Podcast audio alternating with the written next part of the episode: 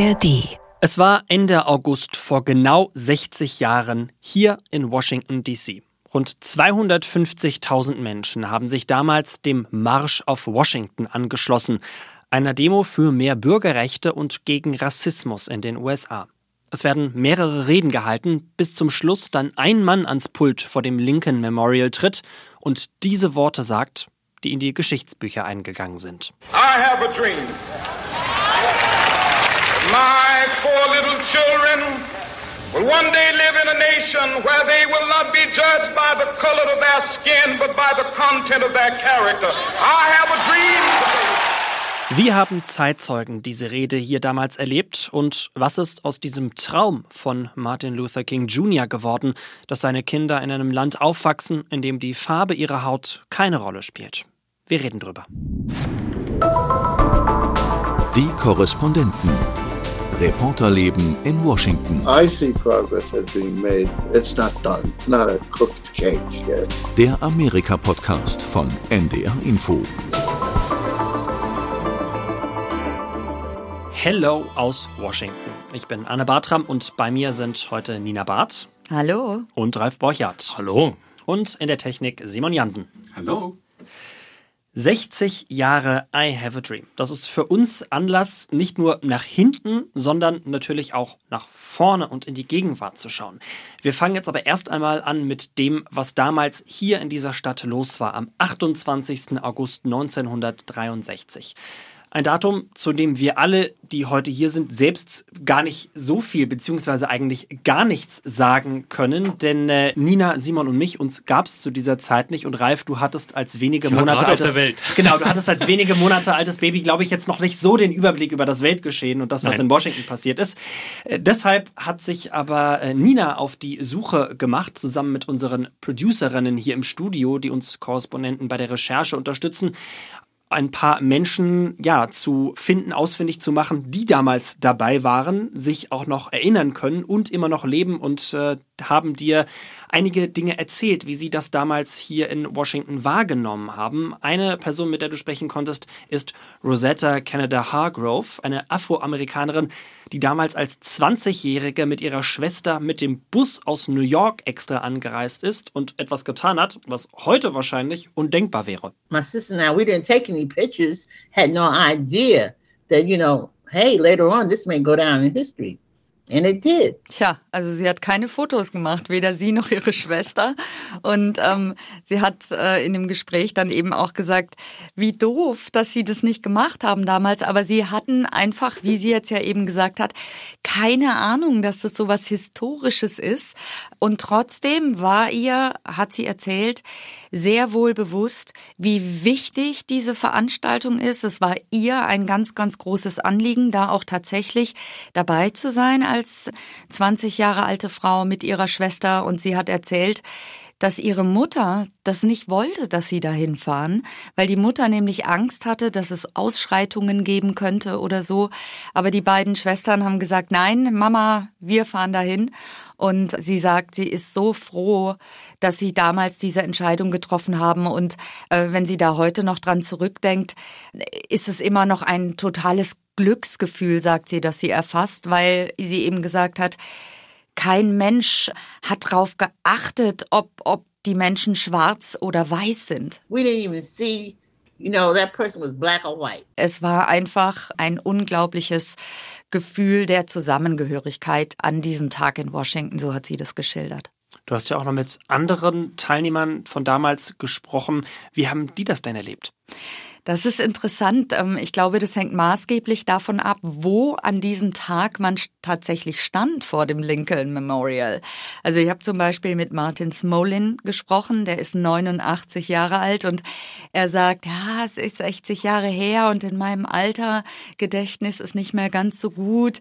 Aber er sagt auch, er weiß trotzdem noch recht viel von diesem Tag und angesprochen auf Martin Luther King sagt er, er stand so weit weg, er stand so weit entfernt von dem Lincoln Memorial, dass er ihn nicht wirklich gesehen hat, sondern einfach nur so als verschwommenen Punkt irgendwo in der Ferne, weil wir müssen ja auch dran denken, das ist ja völlig anders gewesen damals als heutzutage. Also da standen ja keine riesengroßen Leinwände verteilt auf diesem Platz, so dass jeder die Sprecher auch sehen konnte, sondern die waren ähm, teilweise einfach wahnsinnig weit entfernt. Und er sagt, er hat Martin Luther King nicht wirklich wahrgenommen. Er hat auch ähm, in dem Moment keine Ahnung gehabt, was diese Rede tatsächlich bedeutet. Er sagt, trotzdem war ihm, weil es so viele Menschen waren und weil es so friedlich war, war auch ihm sehr bewusst, dass dieser Tag ein ganz, ganz besonderer ist.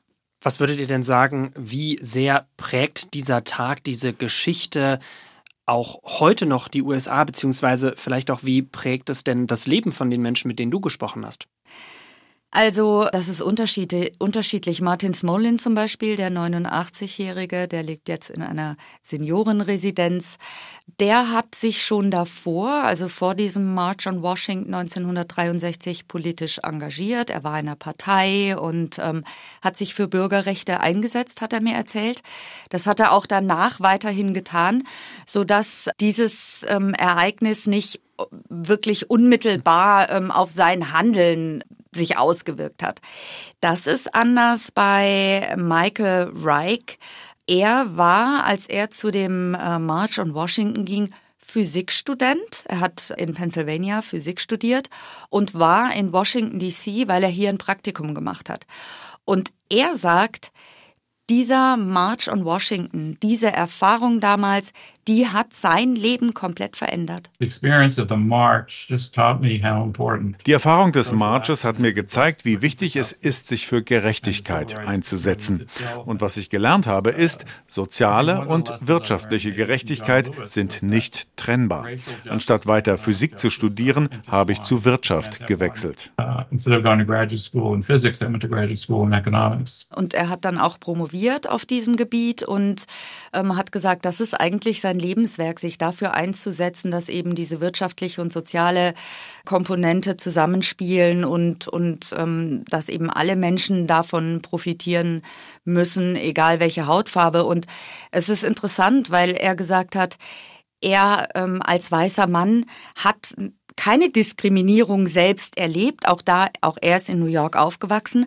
Auch dort hat er gesagt, das waren nicht die Südstaaten. Also da war die Diskriminierung nicht so ein Thema wie in den Südstaaten. Aber er hat gesagt, seine Eltern sind Holocaust-Überlebende und sind als Holocaust-Überlebende in die USA eingereist, so dass er gesagt hat, das Thema Antisemitismus, Rassismus war immer ein großes Thema in seiner Familie und deshalb war es eben ihm auch so ein, ein Anliegen, dieses Thema zu seinem ja, Lebenswerk sozusagen zu machen.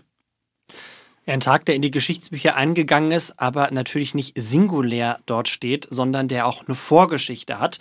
Und mit genau dieser Vorgeschichte, der hast du dich auseinandergesetzt, Ralf. Du warst nämlich unterwegs im Bundesstaat Alabama in der Stadt Birmingham. Ja, mich hat vor allem interessiert, warum dieser Marsch auf Washington genau in diesem Jahr, 63, in diesem Monat, Ende August. Und die Spuren führen unweigerlich nach Birmingham. Nach den Worten von Martin Luther King, the most segregated city in America, also die am meisten von Rassendiskriminierung, Rassentrennung betroffene Stadt damals, tief in den Südstaaten, in Alabama. Und Martin Luther King hat dort Ostern 63 selbst eine Demonstration angeführt, wurde verhaftet. Einzelzelle hat dort seinen bekannten Brief aus dem Gefängnis geschrieben. Und damals war die Bürgerrechtsbewegung so ein bisschen am Abflauen. Und dann passierte etwas, was mich besonders neugierig gemacht hat. Der Marsch der Kinder.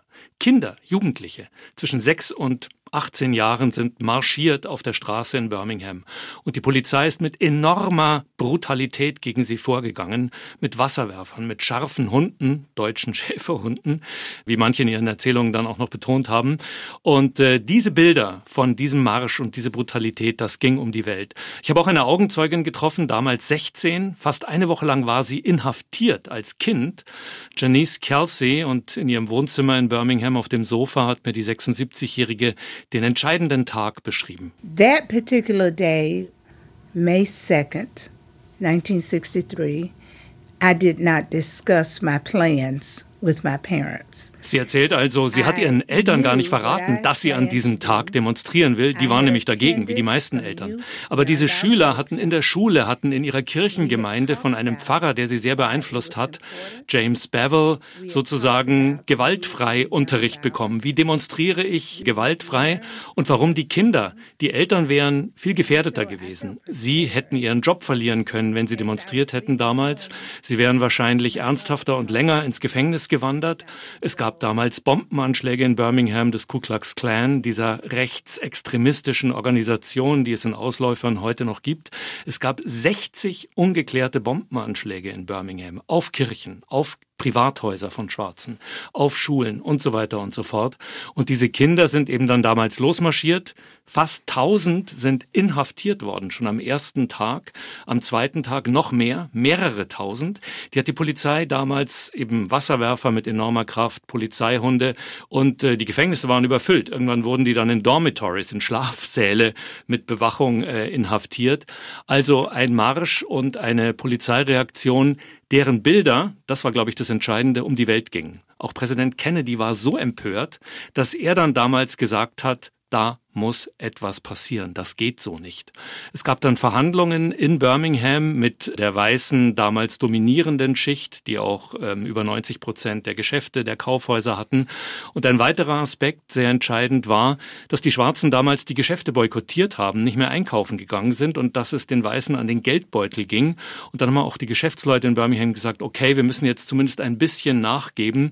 Und dann passierte ein Beispiel, dass eben zum Beispiel in einem bekannten Kaufhaus Krankenhaus damals auch die Schwarzen an eine Bar durften, sich hinsetzen durften, was bestellen durften, die vorher rein für Weiße reserviert war.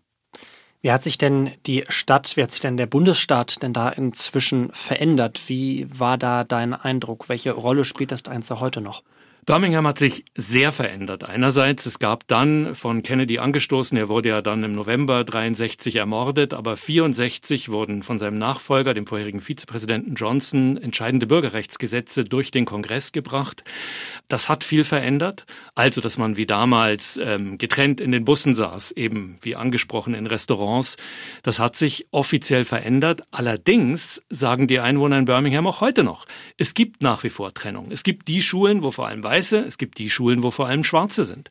Es gibt, damals war Birmingham wirklich zweigeteilt, rechts und links der 20th Street. Das eine war Schwarz Birmingham, das andere war Weiß Birmingham. Es gibt heute noch zwei Bibliotheken, zwei Community Centers. Also das Thema ist nicht weg.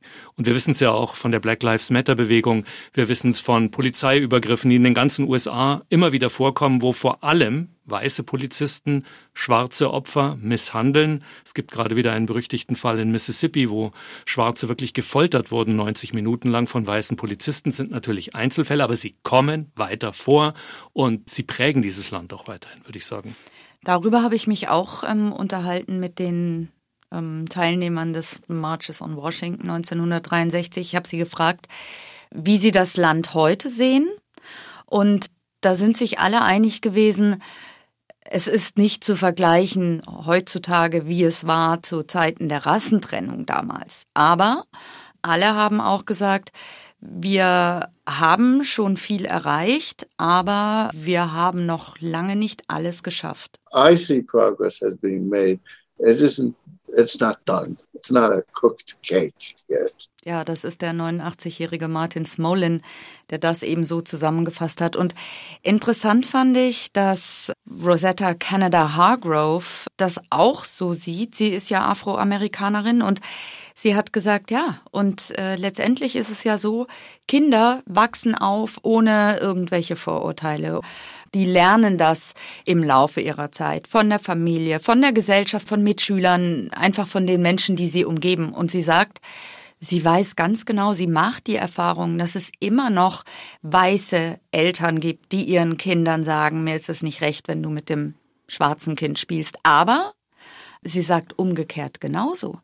Sie kennt auch genauso Familien, ähm, schwarze Familien, die es nicht so gerne sehen, wenn der Kontakt zu Weißen gepflegt wird. Und dann war ich erstaunt und habe sie ja auch gefragt, warum. Und dann hat sie gesagt, weil vielen Schwarzen es einfach immer noch so in den Knochen steckt, wenn es Ärger gibt, im Zweifel, und man hat als Schwarzer Ärger mit einem Weißen und wenn es ganz hart kommt, die Polizei greift ein oder so, man ist als Schwarzer immer derjenige, der den Kürzeren zieht und deshalb lieber nicht zu sehr involvieren mit Weißen. Deswegen sagen die meisten schwarzen Mütter, das Erste, was sie ihrem Kind beibringen, ist, wenn du auf einen weißen Polizisten triffst, sagst du Ja und Nein und Sir und sonst nichts. Ja. Weil sie eben nach wie vor Angst haben, dass ihren schwarzen Und Kindern schaust- etwas passiert. Und schaust nicht in der U-Bahn herausfordernd in die Augen, suchst keinen Blickkontakt. So, das habe ich auch gehört, ja. Ich finde noch wichtig, was sagen die Jungen von heute? Da war ich in Birmingham auch auf der Spur. Eine 17-Jährige habe ich getroffen, Carly Benson. Und die geht in eine vorbildliche Schule, wo 50 Prozent Weiße, ungefähr 50 Prozent Nicht-Weiße, also nicht nur Afroamerikaner, auch Latinos, Asiatischstämmige. Und auch sie hat gesagt, we've come a long way. Also wir haben einen weiten Weg zurückgelegt. Wir haben viel erreicht, aber schaut euch doch um. Und sie hat auch eben mitbekommen, dass zum Beispiel Ron DeSantis, der Gouverneur von Florida, aus den Lehrplänen plötzlich die schwarze Geschichte, wenn nicht streichen, aber doch ganz anders behandeln will. Und sie sagt, da liegt der Hase im Pfeffer. Education, Education, Bildung. Ich habe selbst in der Schule, sagt die 17-Jährige, kaum etwas gehört über die Afro-American History. Und das ist nicht Black History, das ist American History. Das ist die Geschichte unserer aller Kinder unseres Landes.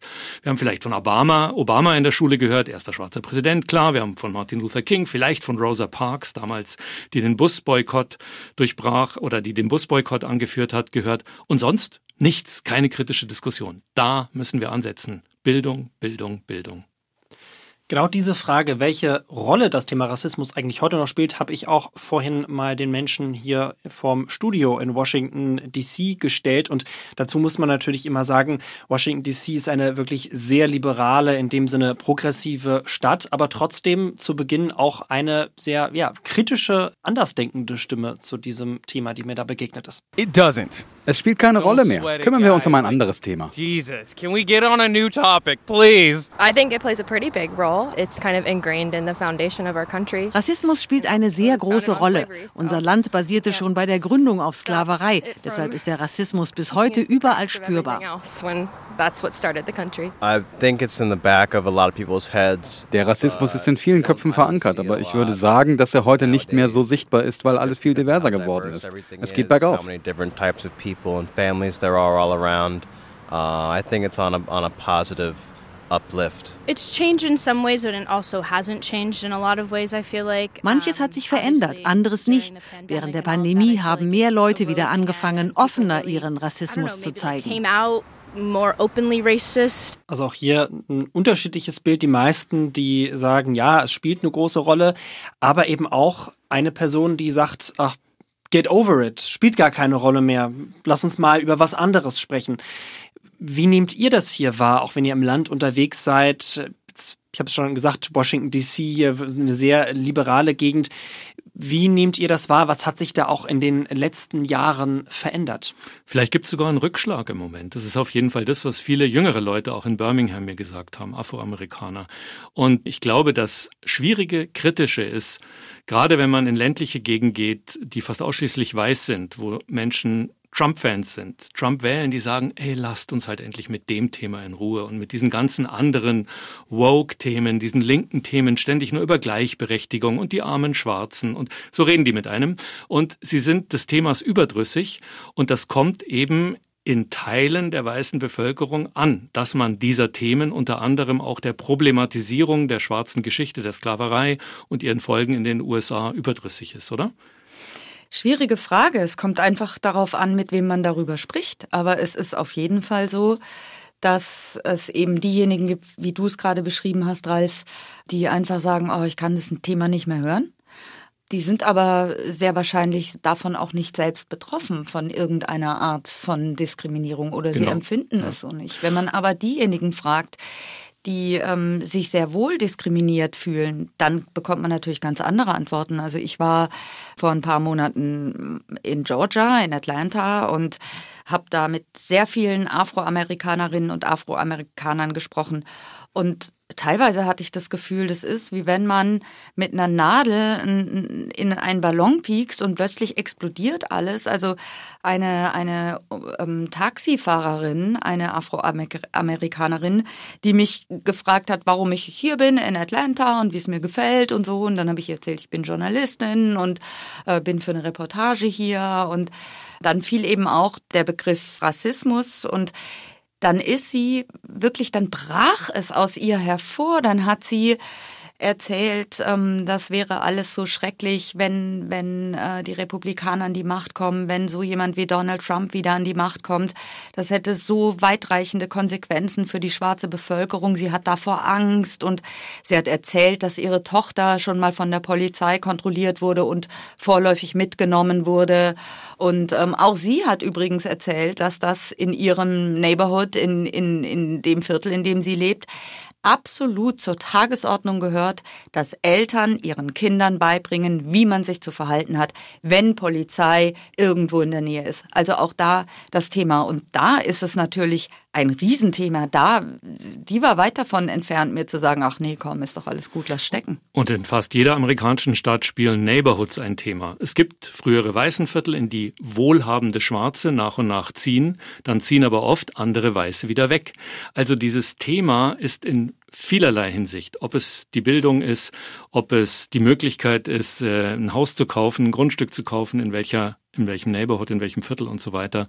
Ähm, denken wir an den Supreme Court, den, oberst, den obersten Gerichtshof, der gerade das Affirmative Action Urteil gefällt hat, also die sozusagen schwierig kurz zusammenzufassen, die, die Beachtung der Hautfarbe bei der Auswahl von Studenten an Universitäten, auch das ist wieder ja ein Stück weit umgedreht worden. Also das sind alles Themen, die ähm, die Schwarzen, mit denen ich gesprochen habe in Birmingham, sehr, sehr beschäftigen. Es ist auf jeden Fall ein Thema, ja, was auch im immer mehr sich anbahnenden Wahlkampf auch eine Rolle spielen wird. Denn was ja auch deutlich geworden ist, dass gerade die Demokraten rund um den aktuellen Präsidenten Joe Biden auch sehr auf dieses Thema setzen und auch die, die Angst nach vorne stellen, die eben Teile der Gesellschaft haben, dass es bei einem möglichen Sieg von Trump oder dem dann republikanischen Kandidaten einen weiteren Rollback geben könnte, während eben auf der anderen Seite die republikanischen Bewerber rund um Trump Trump eben sehr auf dieses, was wir auch schon besprochen hatten, Gefühl setzen, so ein bisschen, jetzt, jetzt reicht's doch mal, wir haben andere Themen.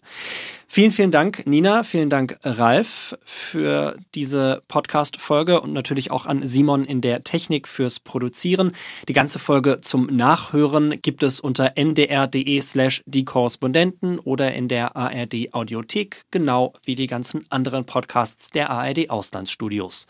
Mein Name ist Anne Bartram und ich sage Bye bye aus Washington.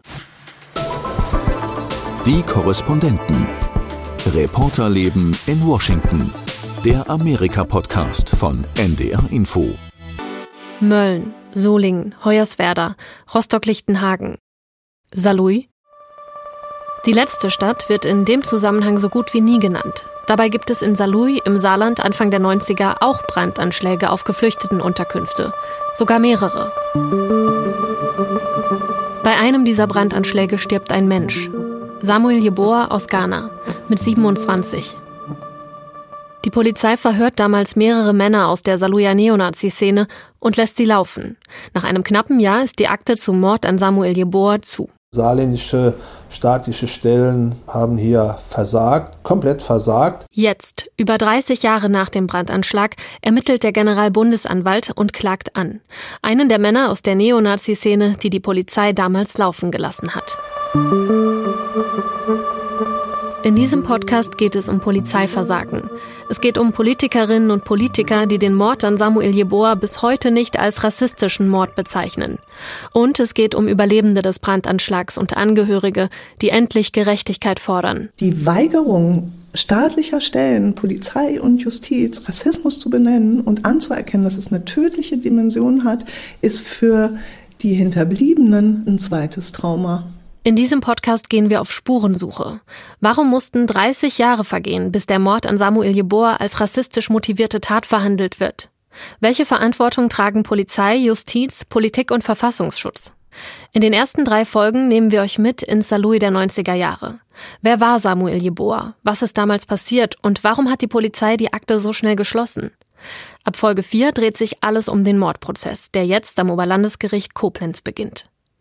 Das ist der Fall Jeboa, Rassismus vor Gericht, ein Podcast des Saarländischen Rundfunks.